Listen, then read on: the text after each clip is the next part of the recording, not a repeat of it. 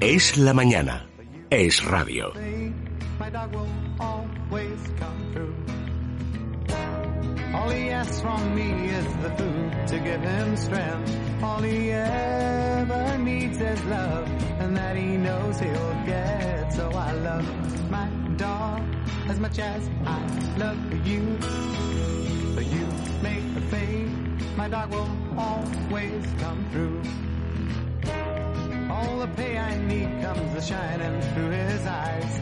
I don't need no cold water to make me realize that I love my dog as much as I love you. But you the fade, my dog will always come through.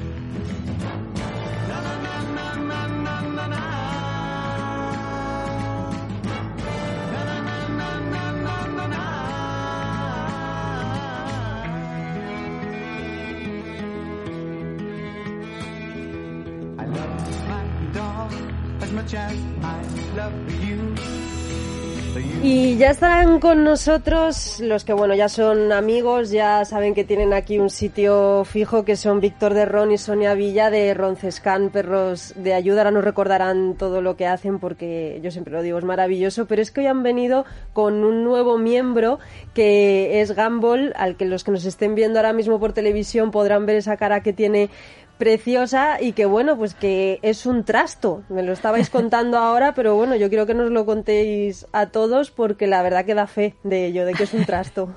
Sí, hola, buenas. Eh, muchas gracias Laura, como siempre, por invitarnos. Pues como tú has dicho bien, este es Gumball, eh, es un trasto total, es un trasto en el buen sentido de la palabra, ¿no? Es un perro muy movido, que es lo que buscamos en muchas situaciones. Eh, siempre es mejor eh, poder parar el motor que no que no tener que dar motor, ¿no? Entonces este perro pues irá seguramente para una persona ciega. Eh, habrá que hacer los exámenes pertinentes y demás más adelante, pero seguramente si no pasa nada raro sea un perro perfectamente apto. Y sobre todo dar las gracias al criador que una vez más pues nos regala el perro.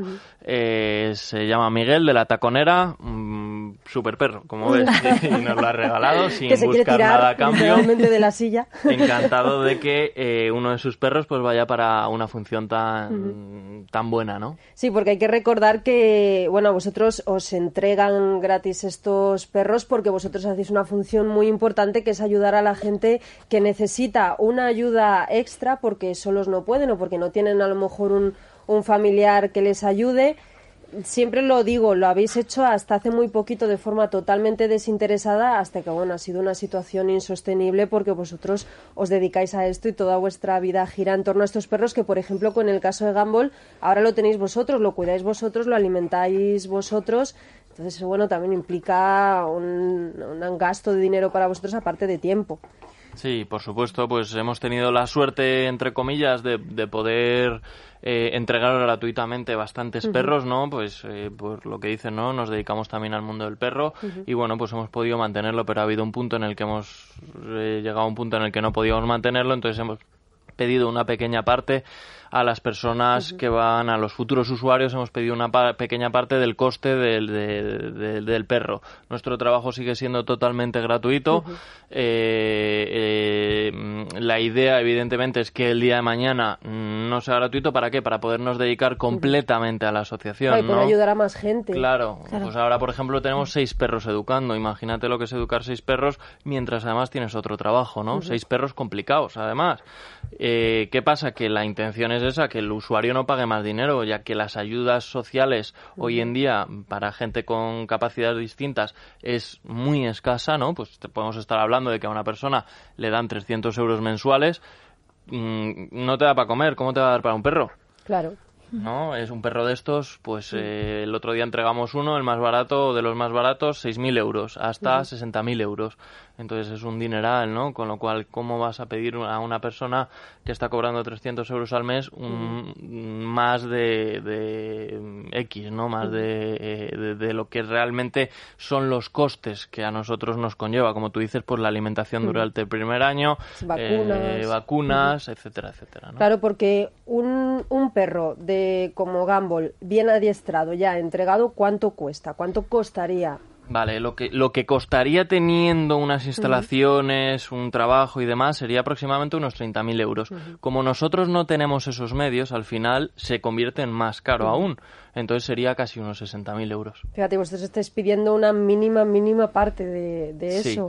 Pedimos una mínima pa- parte, mm, eso, porque si no la asociación está ahora mismo desaparecida, ¿no? Eh, hubo un momento en el que dijimos no podemos más económicamente, eran muchísimos gastos, ¿no? muchísimos miles de euros, y entonces para poder eh, ir creciendo un poquito más, pues eso, ahora necesitamos hacer unos parques para perros, unas perreras y demás, y no tenemos el dinero para hacerlo. Claro, tenéis que ir creciendo, al final Claro. se trata de eso. Claro, sí, Claro. porque si no hay mucha gente que está esperando, o sea, no hay mucha gente ahora mismo, pero si no se va acumulando, pues las personas, los perros van creciendo, son entrenamientos que llevan tiempo y mucha dedicación, con lo cual pues queríamos crecer en ese momento, ¿no? Ya nos hemos tenemos, eh, tenemos una nos hemos mudado a un sitio donde tiene tenemos terreno para los perros y ahora llega la problemática pues que hay más perros hay que trabajar con ellos, queremos que estén lo mejor posible y habíamos pedido unos presupuestos, pues eso, para hacer unas perreras y un parque. Y era graciosísimo porque decía, no puede ser que sea tan caro.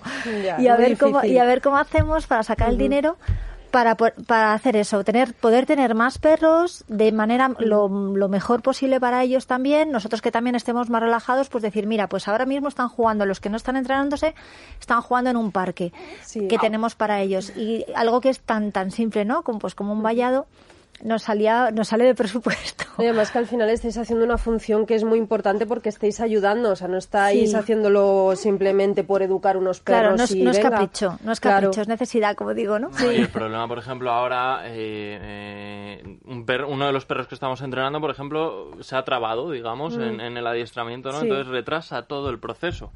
Mientras que si tuviéramos las instalaciones perfectamente hechas, pues daría igual porque podría entrar al siguiente. en claro. cambio, no puede entrar al siguiente porque si no, nos, nos bloqueamos totalmente, ¿no? Y que luego además vosotros eh, eh, entrenáis a perros para ayudar a gente con diabetes, a niños con epilepsia, con autismo. En este caso ahora nos contáis el caso concreto de, de Gumball, pero claro, todo eso necesita también centrarse en cada perro. Tendrá, me imagino que una, un adiestramiento al principio básico, pero Sí. bueno, luego cada uno requiere Sí. su tiempo. Por ejemplo, esta semana pasada hemos entrenado, entregado a Thor, que lo trajimos aquí, un labrador negro. eh, eh, lo trajimos hace tiempo, va para un niño con epilepsia, no para detectarle la epilepsia, sino para que tenga menos eh, problemas, digamos, con la epilepsia, ¿no? O sea, que se reduzca el número de ataques que pueda tener y que esos ataques sean eh, en mucho menor tiempo, ¿no? Eh, entonces es un, el perro perfecto para eso, está entrenado en obediencia básica, como tú dices, y en algo específico que es una empatía, ¿no? Digamos, que eso sale naturalmente en el perro, pero además se le fuerza un poquito más para que sea más empático con el niño, ¿no? Entonces, eh, eh, es un perro que va a dar unos frutos brutales, ¿no? Les va a cambiar la vida. Ya nos decían el otro día los padres que el niño había dormido con el perro en los pies de la cama, pues más tranquilo, ¿no? Entonces, notar los cambios muy, muy rápido, ¿no? En autismo, que muchas veces lo hemos hablado, pues eso, el caso de un niño que teníamos que, eh, que, que no hablaba y que comenzó a hablar a, a través del perro, ¿no? Sí, y gracias ahora a se comunica perfectamente. Claro, y lo eso- primero que dice por las mañanas es, guagua, ¿dónde está el guagua, no? Sí, algo que antes era imposible, Claro. vamos, ni siquiera imaginarlo. Y el caso concreto de, de Gumball es para una persona invidente, ¿cómo lo vais a entrenar? Sí, bien, primero estará en una familia adoptiva hasta los 12 meses. Eh, en ese periodo nosotros estamos vigilando, controlando, o como quiera llamarlo, ¿no? Educando al perro, ¿no? O sea, siempre hay que llevar un riguroso control porque si no, luego al final, pues todos somos humanos y humanizamos en exceso al perro. Entonces es ahí donde vienen los posibles problemas, ¿no? Pues eh, que se suba al sofá o que robe comida, ese tipo de cosas, ¿no? Entonces al revés, lo que queremos ahí es un perro tranquilo. Y ya veis que Gumball de tranquilo no tiene mucho. Tiene poco. Bueno, se está quedando dormido. A ver. Ahora sí, ahora está bastante tranquilete. sí. Entonces la idea es esa, que luego a los 12 meses venga y se le prepare, pues durante 6, 8 meses aproximadamente. Eh, y luego se haga la adaptación, pues que es un mes aproximadamente, ¿no? Una cosa a decir, que siempre la decimos, pero que, que hay veces que se nos olvida, ¿no? Es que el perro de trabajo, sea de autismo, de, de servicio, o sea, para silla de ruedas, de ciegos, de epilepsia, de lo que sea, es eh, un perro de trabajo, pero es un perro. O sea, mm, tiene que hacer sus cosas, jugar con otros perros, estar suelto, jugar con sus dueños, eh, disfrutar de la vida, en pocas palabras. La diferencia con el perro de casa normal, digamos, es que tú ahora mismo pues estás trabajando, ¿no? Y tienes, igual que yo, tengo los perros en casa, ¿no? Eh, este perro, pues cuando el dueño está trabajando, él también trabaja. Esa es la única diferencia. Sí, pero sigue siendo un perro. Pero sigue siendo. Pues eh, una de las formas también que tenéis de autofinanciaros de esta asociación Ronces Camperos de Ayuda es a través de los cursos para dueños, no o sea, para una persona como nosotros, de andar por casa, que nuestro perro esté bien educado y que sepa esas nociones básicas. El próximo que vais a dar, si no me equivoco, es el 1 de julio. Sí, eso es. Eh, hacemos todo tipo de, eventos, ¿no? Evidentemente al final el tiempo quizás lo que más nos, eh, nos desfavorece, ¿no? En- nos haría falta más de 24 horas al día para poder trabajar todo, ¿no? Pero eh, este viernes pues tenemos una, una, un, un curso, digamos, eh, en los que hay 12 perros, eh, que no queremos más de 12 perros porque intentamos hacerlo lo más individualizado posible, ¿no? Para poder atender a las personas eh, con, bueno, con eso, pues un curso personalizado que te voy a contar, ¿no? Algo, algo personal, ¿no?